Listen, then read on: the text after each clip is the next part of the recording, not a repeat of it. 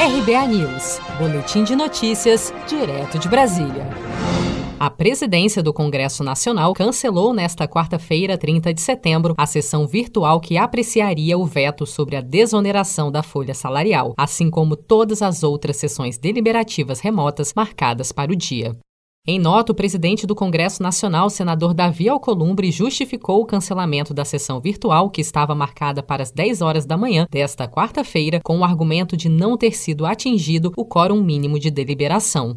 O Congresso Nacional tinha na programação três sessões para análise de dez vetos presidenciais. Entre os vetos está o da desoneração ampla da folha salarial para 17 setores da economia, o qual líderes partidários querem derrubar para que seja garantido benefício para esses setores em 2021. As empresas avaliam que, sem a prorrogação do benefício para o próximo ano, haverá demissões.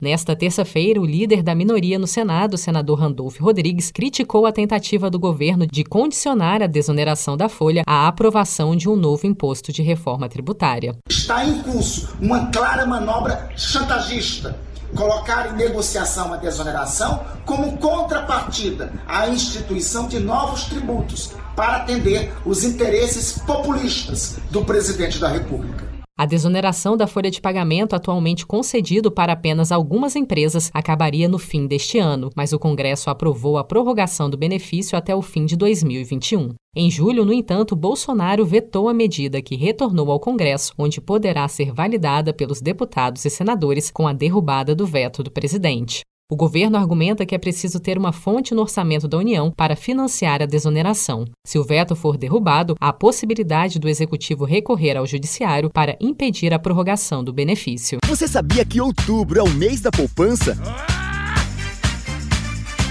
E o Cicred celebra esse mês especial com um sorteio de meio milhão de reais da promoção Poupar e Ganhar Sem Parar. A cada 100 reais depositados, você recebe um número da sorte para concorrer. Procure sua agência e participe.